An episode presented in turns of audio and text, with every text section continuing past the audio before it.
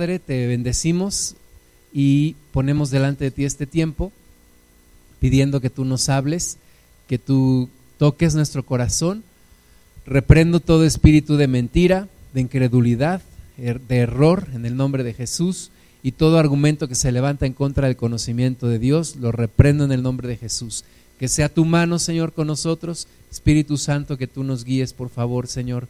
Y nos hables y ocasiones en nosotros el cambio que tú quieres, porque somos lo que tú dices que somos y Señor, haremos lo que tú digas que hagamos y creemos en una salvación por fe y creemos en una salvación a través de una persona que es Jesucristo. A ti damos la gloria y el honor. En el nombre de Jesús. Amén. Bueno, dice la Biblia allá en el libro de Marcos, en el capítulo 7, que el Señor Jesús está, está siendo cuestionado por los fariseos, por los religiosos de su tiempo. Y le están diciendo, ¿por qué tus discípulos y, y, tú mismo tal vez no cumplen con algunos, con algunos ritos de la ley, con algunas cosas que la ley nos marca? En este caso, en, en, en Marcos 7.1 dice, se juntaron los, a Jesús los fariseos y algunos de los escribas que habían venido de Jerusalén, los cuales, viendo a algunos de los discípulos de Jesús comer pan con manos inmundas, esto es, no lavadas, los condenaban, porque los fariseos y todos los judíos, aferrándose a la tradición de los ancianos, si muchas veces no se lavan las manos, no comen. Entonces lo estaban cuestionando, le estaban diciendo, ¿por qué ustedes comen con manos inmundas? ¿Por qué ustedes no cumplen con esta tradición? Versículo 5, le preguntaron pues los fariseos y los escribas, ¿por qué tus discípulos no andan conforme a la tradición de los ancianos, sino que comen pan con manos inmundas? Y para ellos esto era alarmante, para ellos esto era grave. ¿Por qué no cumplen con la tradición de los ancianos? ¿Por qué comen pan con manos inmundas? Y entonces el versículo 6, respondiendo él les dijo, hipócritas, bien profetizó de vosotros Isaías, como está escrito, este pueblo de labios me honra, mas su corazón está lejos de mí, pues en vano me honran, enseñando como doctrinas, mandamientos de hombres. Entonces, Jesús les dice, ustedes, ustedes están mal. Ustedes enseñan como doctrinas de Dios, mandamientos de hombres. O sea, ¿en dónde dice la ley que es pecado comer con manos sucias? Y ellos estaban indignadísimos porque decían, ni tú ni tus discípulos hacen la tradición de los ancianos. Y hay algo muy peligroso que es la tradición. La tradición hace y puede hacer que una persona se vuelva de la palabra de Dios, ignore la palabra de Dios con tal de guardar la tradición. Entonces, estaba yo, este, de repente me meto a mi cuenta de Twitter y me, me mandan, no sé por qué me mandan, siempre me aparecen mensajes de la fe católica. Y entonces me llamó la atención uno porque decía la confesión explicada paso a paso en una creativa animación. Entonces me metí a la liga y es un video ahí muy creativo que te explica paso a paso cómo debe de ser la confesión con el sacerdote católico. Y entonces yo me puse a pensar, bueno, yo alguna vez creí esto, yo alguna vez lo hice, alguna vez lo, lo seguí. Y hay muchísimas personas que lo siguen haciendo. ¿Por qué? ¿Por qué siguen la tradición? ¿Por qué enseñan doctrinas de hombres o mandamientos de hombres como doctrinas de Dios? Y bueno, ahí te explica que es una de las prácticas más recomendadas en este tiempo de cuaresma. Ahorita en este tiempo como que se aviva mucho esto de la cuaresma y que en viernes no hay que comer carne y que la, el miércoles de ceniza y la Semana Santa y todo esto, hay, una, hay un ambiente religioso. Los niños hacen su catecismo, van a hacer su primera comunión. Y, y Dios toca mi corazón porque yo viví todo eso. Yo estuve 20 años dentro de la religión católica, estuve viviendo la tradición y yo sinceramente creía que estos mandamientos de hombres eran mandamientos de Dios.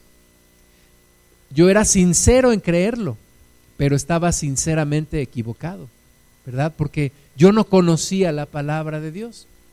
Entonces veo cómo se sigue difundiendo todo esto también eh, fue famoso el video del Papa en donde un montón de gente está saludándolo y se inclinan para besarle su mano y él se, siempre le hace así, hasta se va, hasta se ríe y no, no, no, la gente se inclina y le quiere besar según el anillo papal y él y él se quita. Lo criticaron mucho y entonces el vocero del Vaticano dijo bueno lo hace por, por, por salud, por sanidad, porque imagínense más de 100 personas besando el anillo, pues cuántos microbios ahí se van a estar pasando de un lado a otro. Pero yo pregunto, ¿por qué la gente se inclina delante de un hombre para besarle la mano? Porque son mandamientos de hombres que se enseñan como doctrinas de Dios. Porque la gente cree que este Señor es Dios gente cree que ese Señor es Dios. Algunos, tú me dirás, no, no exageres. Realmente sí, algunos creen que ese Señor es Dios. Yo pensaba que el sacerdote de la parroquia donde yo asistía era un santo, era un, pues como, como un representante de Cristo y que yo tenía que besarle la mano y hacerle reverencias. ¿Por qué, hermanas y hermanos? Porque se enseña, se enseñan mandamientos de hombres como doctrinas de Dios. Y luego también, pues todo como que se juntó, ¿verdad? La carta ahí que se filtró de nuestro presidente, en donde quiere que el rey de España y el Papa le pidan perdón a esta nación por las atrocidades que se cometieron en la conquista.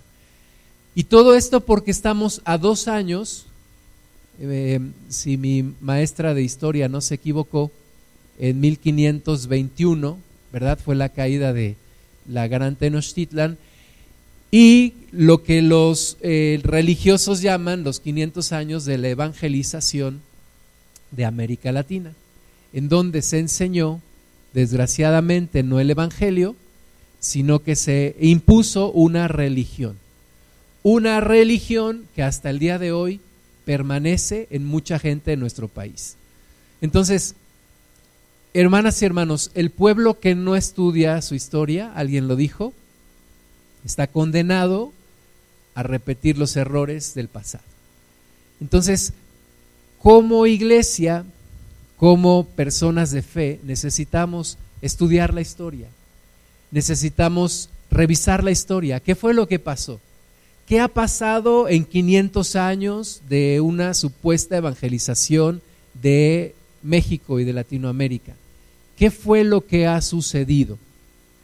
Y como yo decía, yo creo que no fue una evangelización, no fue el Evangelio el que se trajo a nuestra nación o a estas tierras. México pues no existía, de hecho ahí se creó esta nación, ¿verdad? Algunos, algunos criticaron la carta del señor presidente porque decían, oiga, México todavía ni existía, o sea, eso no era México, era un imperio azteca, un encuentro con el imperio español, y de ahí sale una nación, que es nuestra nación mexicana. Y 500 años de tratar de imponer una religión. 500 años de imponer una religión a base de miedo, a base de decir que es la única Santa Madre Iglesia la que puede traer salvación a una persona. Y se nos impuso el catolicismo romano. ¿Qué es el catolicismo romano y qué afirma el catolicismo romano? Primero, afirma que es la única y verdadera iglesia de Cristo. La única y verdadera iglesia de Cristo. A nosotros nos llaman herejes. Son los herejes. Bueno, ya dijeron, ya no les digan herejes, se oye muy feo. Díganles los hermanos separados. ¿Verdad? Ya no somos los herejes, ahora somos los hermanos separados, porque la Iglesia Católica afirma que ella es la única y verdadera iglesia de Cristo. También alega su existencia desde el inicio del cristianismo. Eh, algunas personas me han dicho es que Pedro fue el primer papa, es que los primeros cristianos eran católicos. Y ahí hay un completo desconocimiento de la historia, porque los primeros cristianos no eran, por supuesto, no eran católicos. Los primeros, los primeros discípulos de Jesús ni siquiera se, se sabía cómo llamarlos, porque empezaron a crecer, empezaron a, difundir el Evangelio y entonces algunos les empezaron a llamar los cristitos porque predicaban a Cristo. Otros les llamaban los del camino, ¿verdad? Y fue en Antioquía, dice el libro de los Hechos, que se les empezó a llamar cristianos. Se les empezó a llamar cristianos. Entonces, es, es muy, es fácilmente refutable esta, esta afirmación que hace la Iglesia Católica desde de que ellos existían desde el inicio del cristianismo, lo cual es completamente una mentira. La Iglesia Católica no, no inició allí. Y también se consideran la iglesia que Jesucristo fundó y que tiene en Pedro su primer papa, lo cual de nuevo también es completamente refutable, porque Pedro ni fue papa. Eh, cuando Pablo escribe la carta a los romanos, ni siquiera hace mención de Pedro en su salutación. Entonces, Pedro no fue el primer papa, Pedro no fue papa, y la iglesia de Jesucristo no puede fundarse sobre Pedro. Jesús le dijo a Pedro, he aquí tú eres Pedro, tú eres piedra, pero sobre esta roca edificaré mi iglesia. Jesús estaba diciendo sobre esta roca, sobre él. La iglesia de Jesucristo no está fundada sobre un hombre como es Pedro, sino sobre Jesús que es hombre y es Dios. Entonces, son cuestiones que yo desconocía. Yo no ataco a la iglesia católica, pero sí tengo que predicar la verdad. Y como muchas personas hoy en día están en esa situación en la que tú y yo estuvimos, necesitamos predicar el, la verdad con amor, pero necesitamos predicar la verdad, necesitamos hablar de esto. A algunas personas se, le, se les mueve el tapete cuando y que hoy gracias a Dios que no viene el Papa, que rechazó la invitación que se le hizo para venir a México, porque mucha gente se le mueve el tapete y dicen, ¿cómo es posible? Todas esas personas no pueden estar equivocadas, mira cuánta gente lo sigue. Hermanas y hermanos, recuerda que el reino de Dios no es una democracia. No es que la mayoría imponga lo que es la verdad, no, el reino de Dios no es democracia, es un reino. Y tenemos que conocer la verdad estamos viviendo en un país que tiene una alta concentración de gente que cree en el catolicismo. Eh, los países en oscuro son los que tienen más alta concentración y México, México está como en el 70-80%, 60 o 70. Algunos están renunciando a la religión, algunos se dicen que son religiosos, pero no, realmente no, no lo son no practican su religión. Otros se están volviendo ateos, otros se están volviendo hinduistas, se están volviendo materialistas, se están volviendo tantas y tantas cosas. ¿Por qué? Porque la religión no ofrece realmente algo que llena. La religión solamente entretiene y, trata de llenar un vacío. Encontré esta imagen ¿Por qué engañan a la gente? Porque no leen la Biblia. Y es una realidad. ¿Por qué yo viví tanto tiempo creyendo tantas cosas que no son verdad? Porque jamás en mi vida había leído la Biblia. Nunca había leído la Biblia. Y hay una corriente de, eh, que, sale del mismo infierno diciendo que es peligroso leer la Biblia, diciendo que es imposible entender la Biblia ¿verdad? Y mucha gente lo cree, es que para leer la Biblia tienes que tener al sacerdote para que te la explique, es peligroso leer la Biblia, eh, es hasta malo leer la Biblia. Pero ahí está la, la gran ignorancia que ocasiona que la gente crea las mentiras. Y Romanos 12.2, el mensaje que nos da es, hermanas y hermanos, menos religión y más transformación. Necesitamos una relación viva con Jesús, no una religión, no vivir en una religión. Yo veo cómo nos cuesta trabajo todavía y traemos cosas del pasado. Yo me acuerdo estando en las reuniones, en la misa, ¿verdad? La gente no canta, no aplaude, están así parados. Y yo a veces veo a mis hermanos en Cristo y digo, parece que estoy en la misa, ¿verdad? Todos así parados, nada más viendo. Y, no hay que tener relación, hay que vivir verdaderamente el Evangelio, experimentar y, conocer y sentir la presencia de Dios, levantar las manos, cantar al Señor, vivir en una completa libertad, danzar. Me decía un hermano, es que mi congregación ya nos dijeron que la danza ya no. Yo, ¿cómo que la danza ya no? Sí, que la danza ya no. No, pues hay que danzar, hay que alabar al Señor, bendecir su nombre, expresar lo que hay en nuestro corazón. Tenemos muchas cosas todavía arrastrando de la religión, las limosnas, ¿verdad? Me acuerdo pasaban la charola, parecía charola de pan, y entonces todo mundo sonaba, sonaba y sonaba. ¿Por qué? Echábamos las limosnas, el dense ahora la paz y ahí le dabas la mano al que estaba al lado, pero por dentro de ti estabas deseándole lo peor y tantas y tantas cosas que tenemos arrastrando. Necesitamos vivir una verdadera transformación, una verdadera relación con nuestro Señor. Veamos un poquito de historia así muy, muy, muy resumidamente. Los primeros cristianos entonces, Jesucristo, una señora una vez dijo, es que Jesús era católico. O sea, no inventes, ¿cómo crees? ¿Cómo que Jesucristo era católico? No. Primero, Jesucristo nació judío. Pero Jesucristo nunca dijo, el judaísmo es el camino y la verdad y la vida. Jesucristo dijo, yo soy el camino y la verdad y la vida. El camino no es una religión, mis hermanas y hermanos. Nosotros no podemos darle salvación a nadie. No porque una persona venga aquí a congregarse ya es salva, no. ¿Quién te da la salvación? Jesucristo. Jesucristo es el camino y la verdad y la vida. Y fue lo que predicaron los primeros cristianos y empezaron, empezó la persecución, se concentraban en Jerusalén. La Biblia dice que Roma los empezó a perseguir junto con los judíos. Empezaron a salir a lugares alrededor y empezaron a surgir lo que hoy conocemos como iglesias locales.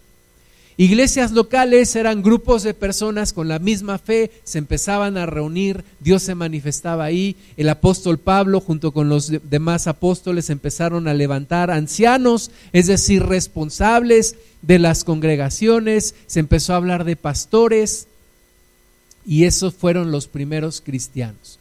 No había un papa, no había eh, ni siquiera un gobierno así regional de eh, ahora tú vas a hacer lo que yo te digo. Por supuesto, ellos respetaban la autoridad de los apóstoles, pero no había una imposición ni había una jerarquía.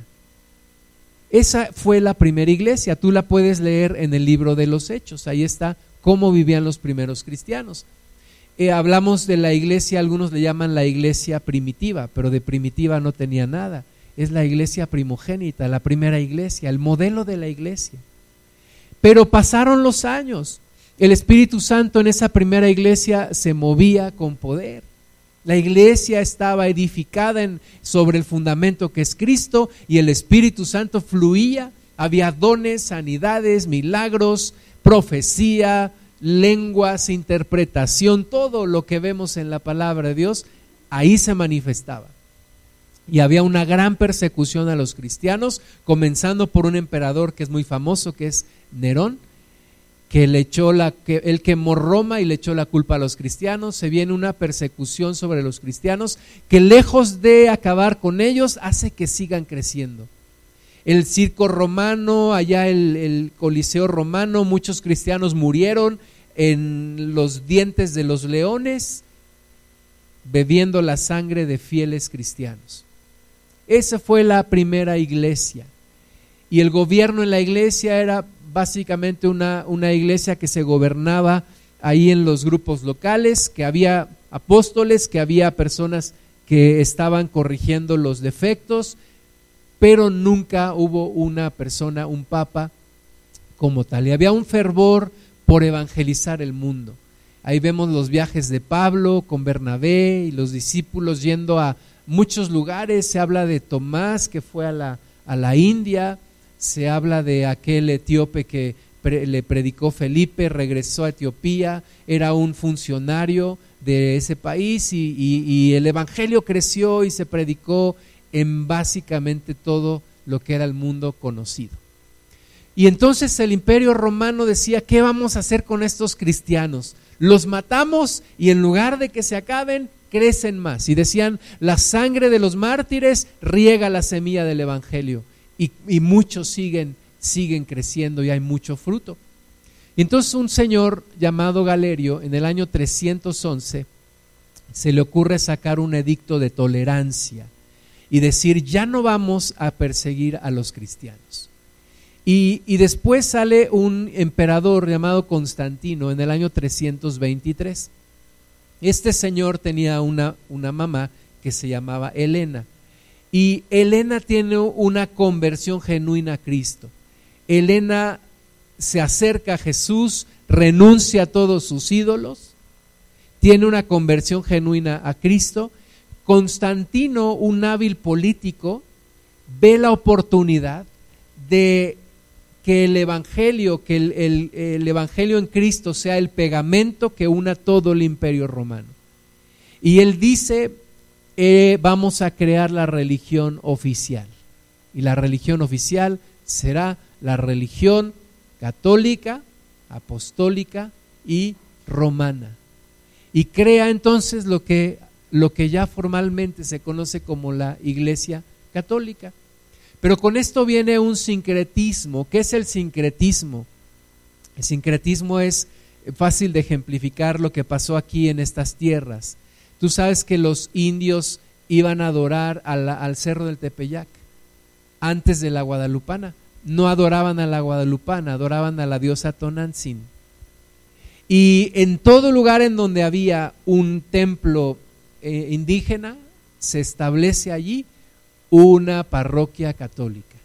Y viene un sincretismo. En lugar de adorar a los, a los ídolos feos de los aztecas, ahora les traemos unos ídolos más bonitos, ¿verdad? Y en lugar de adorar a Tonantzin, adoras a Guadalupe.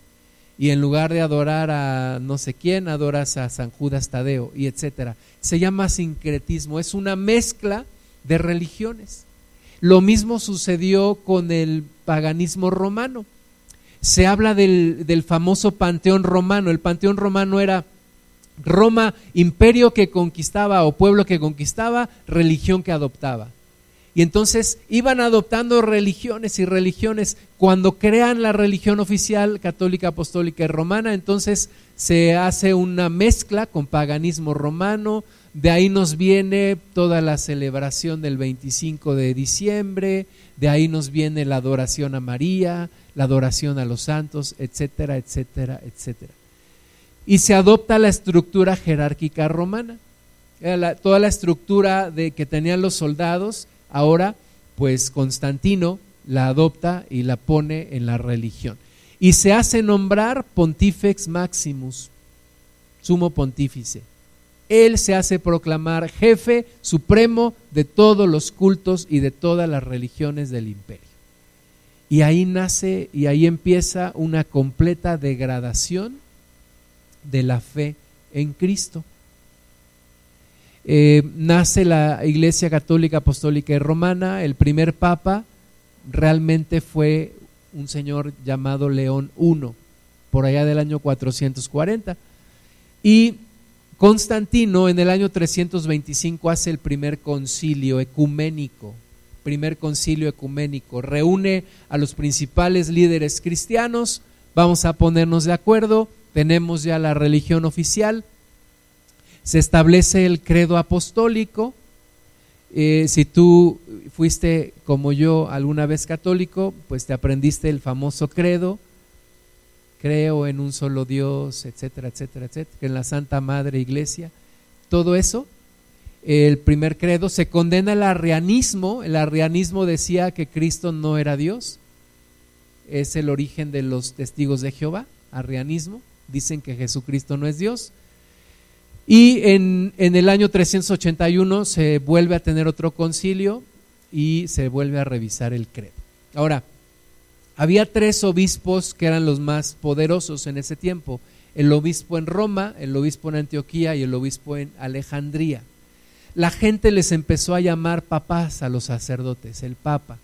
Y entonces, como la capital del imperio era Roma, pues el, obispo de Roma es el que toma mayor poder. Y de ahí, de ahí sale la figura del papa. De ahí nace la figura de lo que hoy conocemos como el papa viene una mezcla de paganismo con cristianismo. El culto a los santos como pequeñas divinidades, ¿verdad?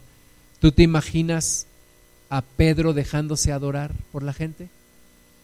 ¿Tú te imaginas a Pablo dejándose besar la mano? ¿Tú te imaginas a Juan dejando que se arrodillen delante de él? Pues no, ¿verdad? Pues el, esta doctrina entonces ahora viene con el culto a los santos, pequeñas como pequeños dioses. Ceremonias religiosas que son mezcla de, de religiones y ceremonias sacerdotales del Antiguo Testamento. Por ejemplo, la vestidura de los sacerdotes, sus sotanas, sus, no sé, sombrerotes así, sus anillos y todo eso. Cuando la, la, Biblia dice que ya, que ya estamos viviendo un nuevo pacto, un mejor pacto. Y que todos somos sacerdotes. Ya no hay un solo sacerdote, ahora todos somos sacerdotes. Dios nos hizo, Jesús nos hizo reyes y sacerdotes para nuestro Dios. Y se empieza a venerar las reliquias, las reliquias y los lugares. Y empieza el culto a la Virgen María. Y todo eso se, se cree. Yo creía en la, en la Virgen María, yo le rezaba a la Virgen María. Yo decía, esos protestantes están mal. ¿Cómo que no creen en la Virgen María? Yo le decía a mi mamá, no vayas con los protestantes, no creen en la Virgen María. No me condenes. Yo así vivía, como mucha gente, en el desconocimiento.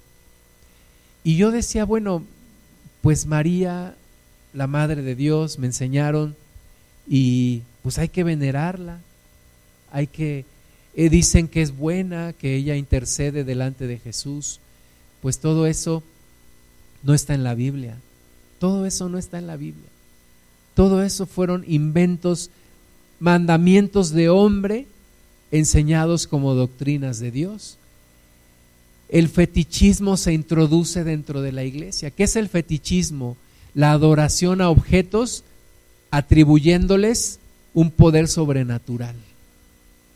Un poder sobrenatural. Una película que, que mis contemporáneos van a identificar se llama Marcelino Pan y Vino, ¿no? Y uno de mis amigos decía, todos mis traumas vienen de esa película.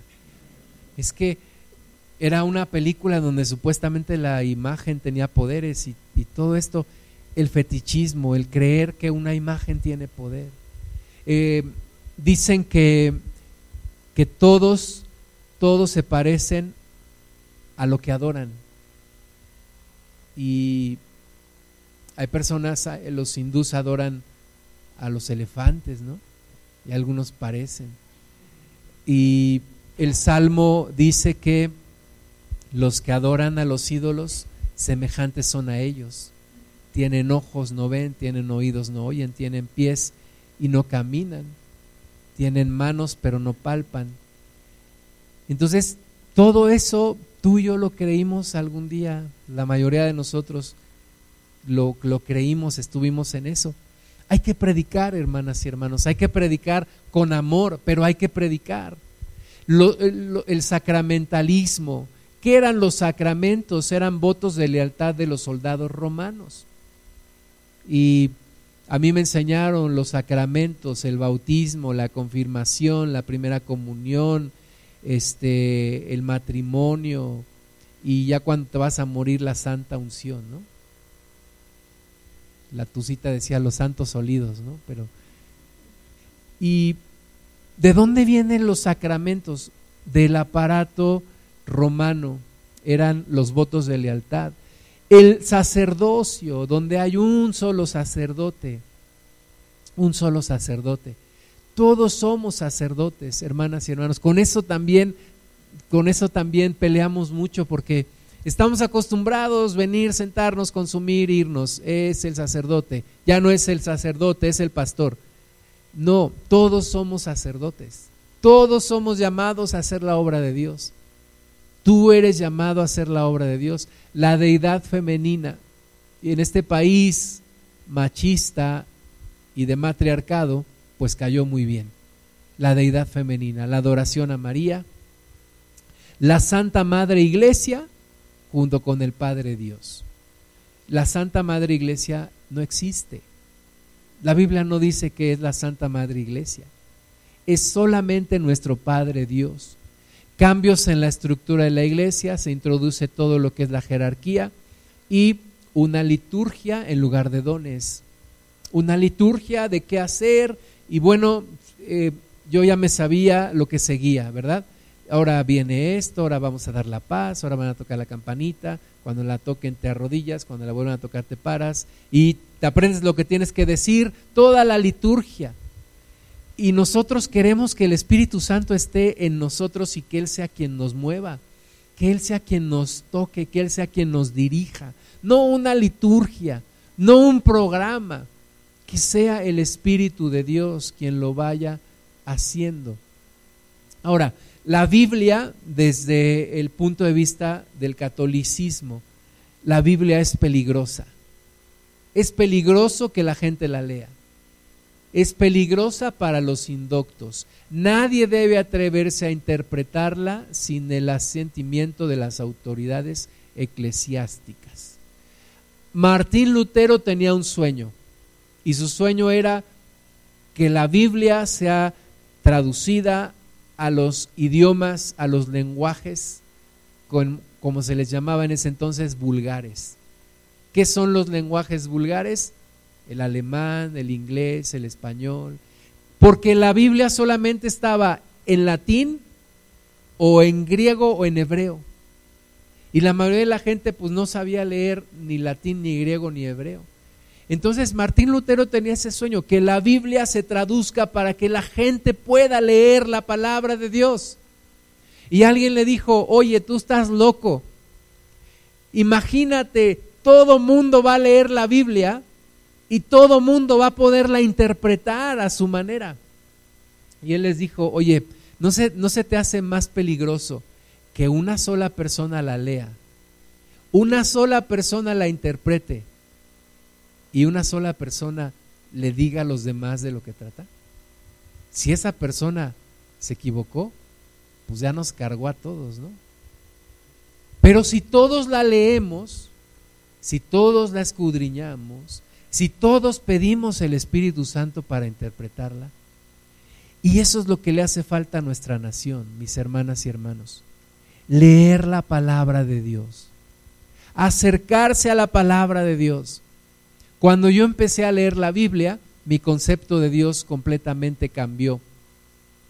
el catolicismo además acepta otros libros que no están dentro del canon judío, los llamados libros apócrifos, o ellos le llaman deuterocanónicos, que no están en, la, en el canon judío.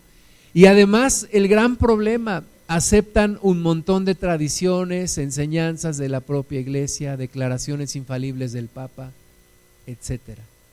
Y esto es lo que mucha gente cree. Mucha gente afirma que la Biblia dice, ayúdate que yo te ayudaré. Mucha gente afirma que la Biblia dice que ni una hoja de un árbol se mueve si no es la voluntad de Dios. Mucha gente afirma que en la Biblia está la asunción de María. Y todo eso, pues no está ahí, no está ahí. ¿Qué es lo que dice la Biblia? Deuteronomio 6 del 6 al 9. Y estas palabras que yo te mando hoy estarán sobre tu corazón y las repetirás a tus hijos y hablarás de ellas estando en tu casa y andando por el camino y al acostarte y cuando te levantes. y las atarás como una señal en tu mano y estarán como frontales entre tus ojos y las escribirás en los postes de tu casa y en tus puertas. La Biblia tiene que ser leída. No debe de ser como una reliquia religiosa que pones en tu casa. No es un amuleto de buena suerte. La Biblia tiene que ser leída. Tienes que leer la palabra de Dios. Tienes que exponerte a, a las palabras de Dios y tienes que vivir la palabra de Dios. Desde el catolicismo romano, ellos son la única y verdadera iglesia y fuera de ella no hay salvación. Pedro es la roca y es la única que tiene las señales de la verdadera iglesia, que es santa, católica y apostólica. Católica quiere decir universal. Nosotros sabemos que la iglesia está compuesta de gente de toda lengua, tribu y nación que la iglesia de Cristo verdaderamente está, nadie puede decir cuál es la iglesia de Cristo. Nadie puede decir, este grupo sí es la iglesia de Cristo, este grupo no es, o este grupo es el único. La iglesia de Cristo traspasa las fronteras, los tiempos, las lenguas, los niveles socioeconómicos. Y solo Cristo sabe cuál es su iglesia. Nosotros no podemos decir quién, quién sí y quién no. La doctrina católica empieza en el papado, en los primeros años de los 380 a los 600, la veneración de reliquias en el año 400, la doctrina del purgatorio en el año 600. La doctrina del purgatorio te dice que hay un lugar en donde aquellos que no fueron tan malos van a ir a pagar por sus, por sus pecados y van a salir de allí en algún momento para ir al cielo. ¿Cómo puedes ayudar a que salgan de allí? Con tus oraciones, con, las misas que les hagas y con las indulgencias, ¿verdad? Eh, en los tiempos de Martín Lutero se decía que en el momento en el cual la moneda tocaba el fondo de la alcancía, en ese momento se liberaba el alma del purgatorio y se iba al cielo. Martín Lutero decía, bueno, pues entonces echemos de una vez todas las monedas para que salgan todos ya de ahí. Te vas a encontrar con que la Biblia nunca habla de un purgatorio. Y esto es duro, pero no hay purgatorio. Es cielo o es infierno. No hay lugares intermedios. Ah, un Dios que dice que aborrece a los tibios y que los vomita, no podría crear un lugar intermedio entre cielo e infierno la canonización de los santos en el año 1000, el sacrificio de la misa en el año 1100. Te vas a encontrar que en todo templo católico hay un crucifijo con una imagen de un hombre ahí, porque dicen que el sacrificio de Cristo sigue, que Cristo sigue crucificado, lo cual no es cierto. La Biblia dice en Hebreos que Jesucristo se ofreció una vez y para siempre, una vez, una sola vez la transubstanciación, eh, que gracias a esto algunos, algunos fueron condenados como caníbales, porque la doctrina de la transubstanciación dice que tú en el momento en el que estás tomando la hostia, literalmente, ahora sí como dicen los jóvenes, literal, literalmente dicen ellos, te estás comiendo el cuerpo de Cristo. Y cuando el sacerdote se toma el vino de consagrar, dicen ellos, te estás tomando la sangre. Hay un milagro que ocurre ahí y te estás comiendo el cuerpo de Cristo y te estás tomando la sangre de Cristo. Lo cual tú y yo sabemos que no es así. Jesús dijo, hagan esto en memoria de mí. Pero no estamos literalmente comiendo el cuerpo y bebiendo la sangre. Tienen los siete sacramentos en el año 1215, la confesión auricular en el 1216. Yo, Dios tenga misericordia de, esos sacerdotes que oyen, que oyen todos los pecados de la gente que va. O sea, yo a veces quisiera no saber cosas, no, ni, ni me platiques detalles, no me digas. O sea, de por sí batallo con los míos, no me traigas más. No quiero. pobre, pobre esa gente. Y pobre de la gente que va a confesarse porque piensa que le está diciendo a Dios sus pecados y que obtiene un perdón a través de una penitencia y de un acto de constricción, que yo no sé por qué, pero a mí me suena como a estreñimiento. Acto de constricción. ¿Cuál es, era el acto de constricción? Pues como que hacer que sí estás preocupado y, ay, acto de constricción. Dios no nos pide eso. Son, son cuestiones religiosas, son ritos. Dice la palabra, al corazón humilde y contrito es el que Dios se agrada.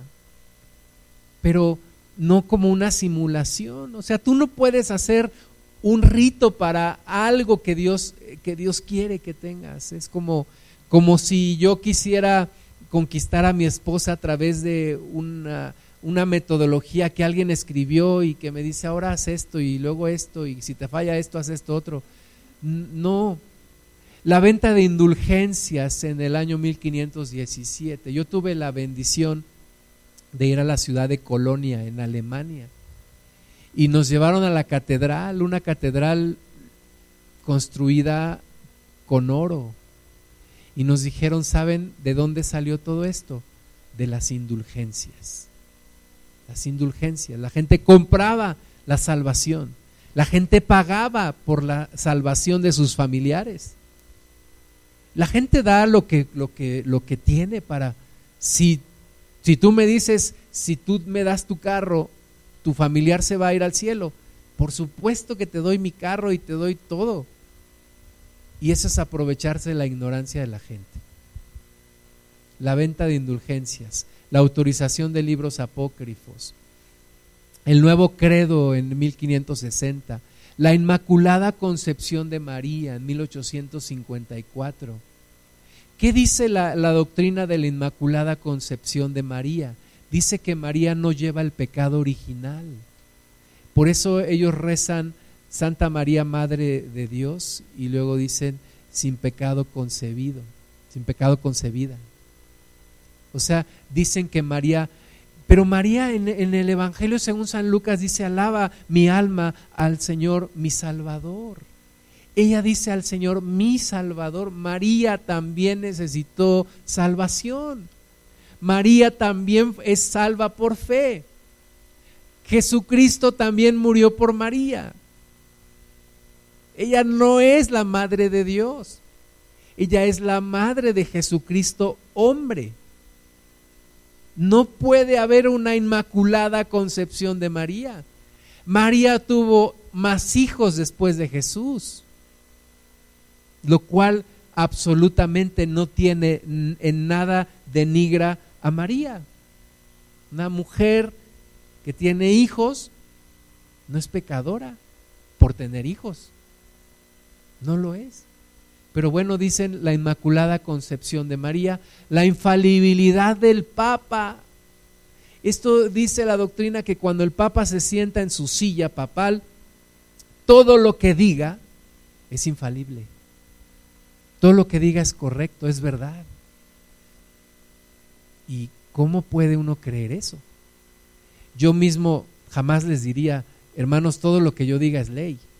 No, no, todo lo que yo les diga, escudriñalo en la Biblia. Y si no está ahí, con toda autoridad y con todo respeto y con todo el amor, vienes y me dices, hermano, lo que tú dijiste aquí no está. Dice Miguel López que cuando él era joven, vino un, un, hombre a pedirle consejo y Miguel se esmeró en darle un buen consejo. Y al final el hermano le dijo, pastor, yo te lo agradezco muchísimo, tu consejo me, me hace sentir bien, creo que me has aconsejado muy bien. Solamente te voy a pedir un favor. Dime en dónde está ese consejo que me acabas de dar, en dónde está en la Biblia. Y él dijo, ¿Cómo no? Y empezó a buscar. Y siguió buscando. Espérame tantito, ¿eh? Y siguió buscando. Y buscó, y buscó, y buscó, y nunca lo encontró.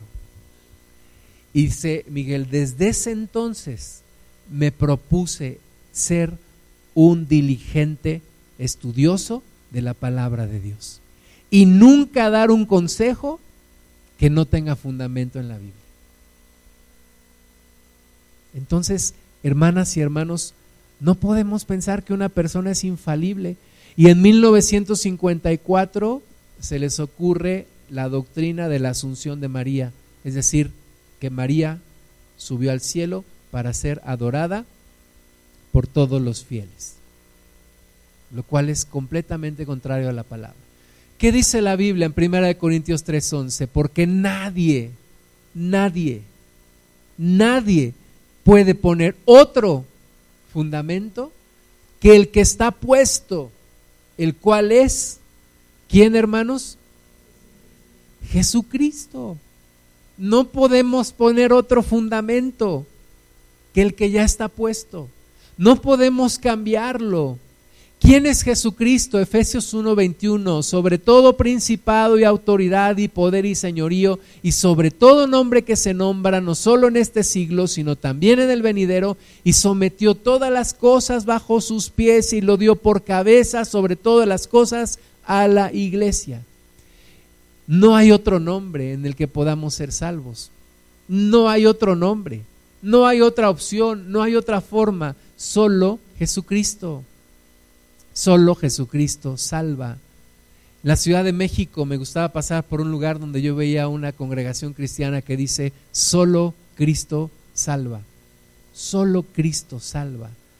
Primera Timoteo 2.5, porque hay un solo Dios.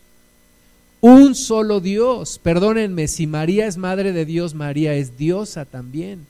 La Biblia dice que hay un solo Dios y un solo mediador un solo mediador entre Dios y los hombres, Jesucristo hombre. Jesucristo hombre. Amén. Solo un Dios y solo un mediador. No hay más. Solo Jesucristo.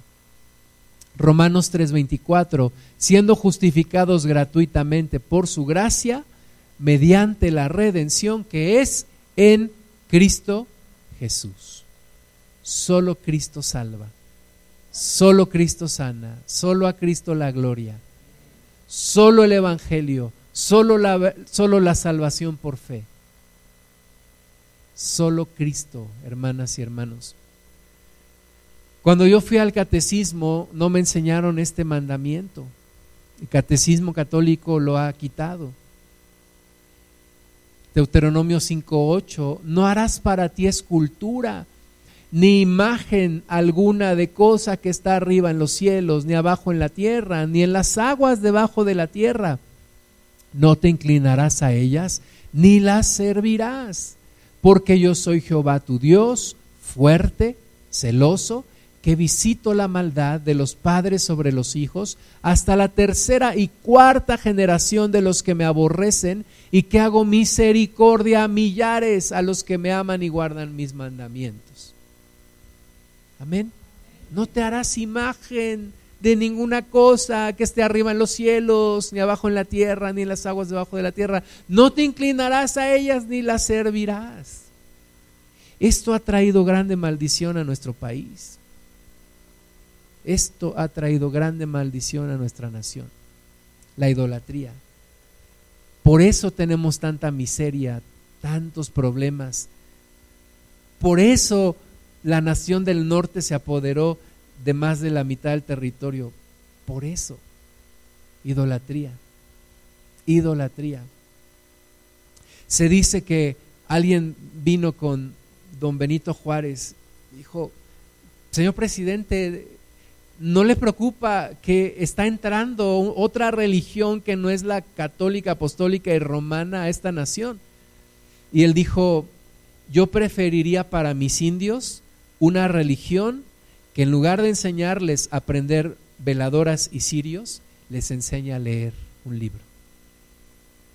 Y, y gloria a Dios porque las puertas de esta nación se empezaron a abrir para el Evangelio. Y lejos de celebrar 500 años de evangelización de Latinoamérica, tendríamos que estar trabajando porque un verdadero evangelismo empiece en nuestra nación y continúe en nuestra nación y en Latinoamérica. Que la gente conozca a Cristo, que la gente sepa lo que Cristo hizo. María no hizo nada por ti. Jesucristo fue el que derramó hasta la última gota de su sangre por ti.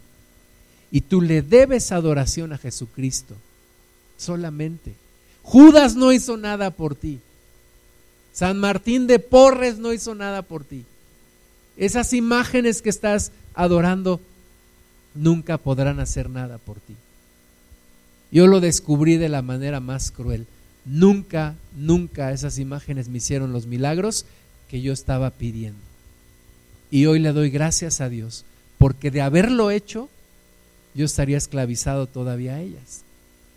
Jesucristo dijo en Juan 5:39, escudriñad las escrituras, escudriñen las escrituras, no solamente las lean así, pasas la hoja y, ay, qué padre, ya terminé. No, dice Jesús, escudriña las escrituras, analiza las escrituras, porque a vosotros os parece que en ellas tenéis la vida eterna y ellas son las que dan testimonio de mí.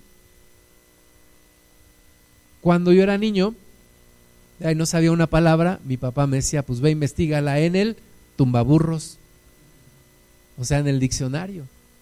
Y si el diccionario tumba burros. Y la Biblia quita la ignorancia. La Biblia quita la ignorancia. Tenemos que escudriñar la palabra de Dios. Primera Tesalonicenses 5:21 dice, examinadlo todo examinadlo todo, es una orden que Dios nos da. Examínalo todo y retened lo bueno. Retén lo bueno, pero examínalo todo. Todo lo tienes que examinar.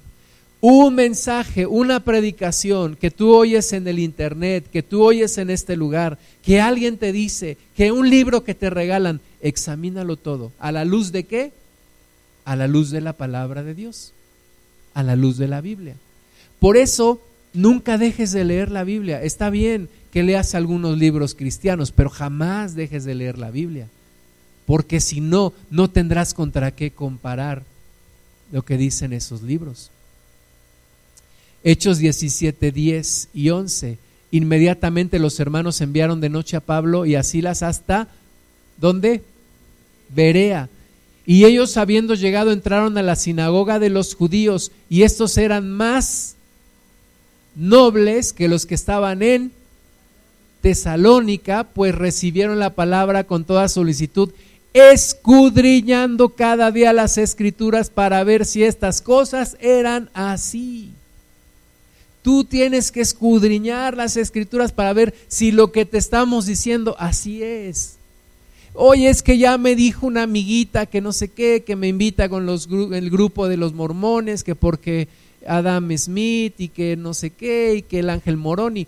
A ver, escudriña las escrituras para ver si estas cosas son así. Dile a tu amiguita, a ver, dime dónde está el ángel Moroni aquí en la Biblia. ¿Dónde está Adam Smith? ¿O John Smith? ¿Cómo se llama? Bueno, él. Ese señor Oseas 4.6. Oseas 4.6. Cris, apóyame. Oseas 4.6. Mi pueblo fue destruido porque le faltó. ¿Qué le faltó? ¿Y quién era? ¿A quién le faltó? Al pueblo de Dios. Mi pueblo fue destruido porque le faltó conocimiento por cuanto desechaste el conocimiento, yo te, yo te echaré del sacerdocio. Y porque olvidaste la ley de tu Dios, también yo me olvidaré de tus hijos. Palabra dura, pero no podemos descuidar el conocimiento de Dios. No podemos descuidar las escrituras. No podemos desechar la palabra de Dios, necesitamos escudriñarla. Una vez, una vez un, amigo de mi papá, yo estaba empezando a caminar en Cristo y entonces él, él me dijo, yo también voy a, una, a, una, a un grupo como el tuyo. Me dijo, ¿tú a qué secta vas? Yo, ¿qué onda? Es que, es que él ya se le había creído que como nos dicen que somos una secta, pues ya él ya también decía, soy una secta. Yo les voy a dar las características de una secta. Una secta, en una secta Jesús no es el centro de la adoración. Como en el catolicismo, Jesús no es el centro de la adoración. Perdónenme, pero las grandes peregrinaciones en este país no se hacen a Jesucristo, se hacen a María. Ni siquiera a María, a Guadalupe. Segundo, tienen otras fuentes doctrinales además de la Biblia. ¿Sí? Tienen sus libros, sus tradiciones, además de la Biblia. Dicen que son los únicos que están en lo cierto. Los cristianos no decimos que somos los únicos que estamos en lo cierto. No nos decimos que somos los únicos depositarios de la verdad, pero nos decimos que somos diligentes buscadores de la verdad. Porque la verdad no es una religión, la verdad es una persona, es Jesucristo. Jesucristo dijo, yo soy el camino, la verdad y la vida. También una, una secta emplea la falsa interpretación ahí te dicen, es que, oye, pero dice la Biblia que seguían a Jesús, lo fueron a buscar su madre y sus hermanos. Ah, bueno, no, no eran sus hermanos, eran sus primos. Oye, ¿de dónde sale esa interpretación? No es que en ese entonces a los primos se les decía hermanos, no, no. Falsas interpretaciones. Le enseñan al hombre a desarrollar su propia salvación. Cumple con los siete sacramentos haz tu primera comunión, haz buenas obras. Le enseñan a la gente a ganarse su propia salvación, lo cual es imposible. Y son proselitistas, son proselitistas. Es decir, buscan ganar seguidores para ellos mismos y no para, y no para Dios. Te voy a pedir que te pongas de pie. Oración por esta nación por tanta gente que no conoce a Jesús, que necesita conocer a Cristo. Que te acuerdes un poco del dolor de vivir engañado. Que te acuerdes un poco de cómo fue tu vida, el vivir en una religión que no salva, con dioses que no salvan con doctrinas de hombre enseñadas como si fueran doctrinas de Dios. Y que ores, que clames por esta nación. Señor, nos duele nuestro país, nos duele tanta gente que cree sinceramente, que sinceramente creen tantas cosas, Señor, que son verdaderos mandamientos de hombre y no doctrinas que vengan de ti. Padre Santísimo, ayúdanos a ser ministros de tu palabra, a llevar tu palabra. Ayúdanos Jesús a enseñar tu palabra, a tener compasión. Danos palabras de amor, Señor, para predicar. Ayúdanos, Señor, a llevar el Evangelio, a predicar tu palabra a tiempo y fuera de tiempo. Y visita, Señor, esta nación que necesita conocerte, que necesita acercarse a ti. Padre, perdónanos tantas y tantas cosas, Señor. Y si han de cumplirse esos 500 años hemos de pedir perdón por 500 años de ignorancia, por 500 años de idolatría, por 500 años de injusticias, por 500 años de seguir nuestro propio camino. Perdónanos, Señor.